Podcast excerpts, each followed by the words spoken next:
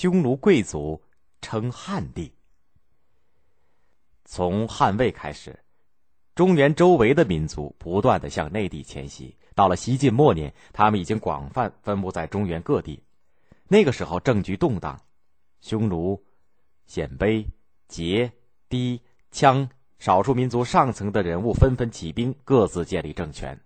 从公元三零三年到四六零年这一百多年时间里面，北方先后有十六个政权，史称十六国。首先利用北方民族矛盾和阶级矛盾，在中原起兵的是匈奴贵族刘渊。刘渊是十六国时期汉国的建立者，世袭匈奴左部帅。在八王之乱的折腾当中，匈奴部落的日子也十分难过。其中有些贵族凑在一起商议对策。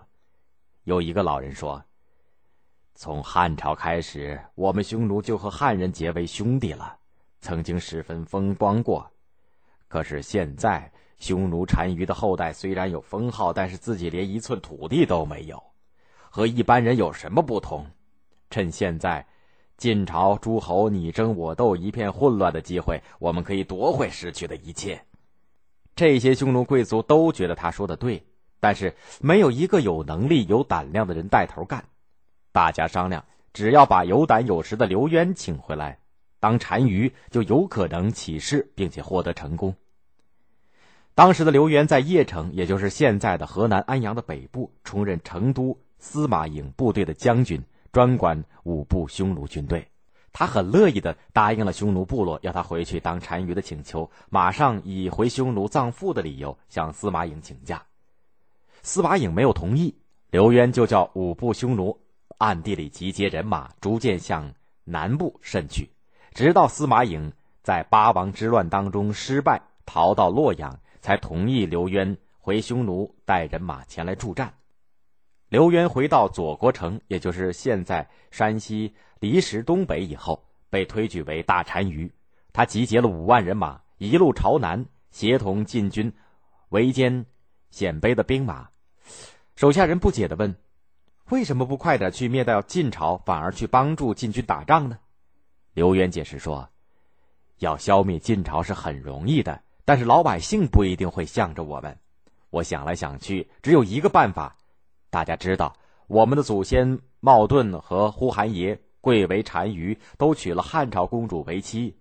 我们匈奴有个风俗习惯，虽然有自己的姓氏，但凡是尊贵者都跟母亲姓。就是因为这个缘故，我们这些茂盾和呼韩邪的子孙都姓了刘。塞外这么多刘姓匈奴后裔，都奉汉高祖刘邦为始祖。汉朝立国时间长，在民间影响大。我们为什么不能用继承汉朝的名义来夺取政权，赢得中原百姓的支持呢？大家都支持刘渊的想法，拥戴他做了汉王。刘渊打起了反晋兴汉的旗号，先后攻克上党、太原、河东、平原等几个郡，势力扩张的很快。到了公元三零八年，他干脆就称帝了，把都城建在平阳，也就是现在山西临汾的西南。刘渊称帝以后，必须灭掉晋朝，所以就集中兵力进攻洛阳，但是却遭到了顽强的抵抗，两次出兵都无功而返。刘渊去世以后，他的儿子刘聪继承汉国的皇位，他又派兵猛攻洛阳，终于在公元三一一年占领了这座都城。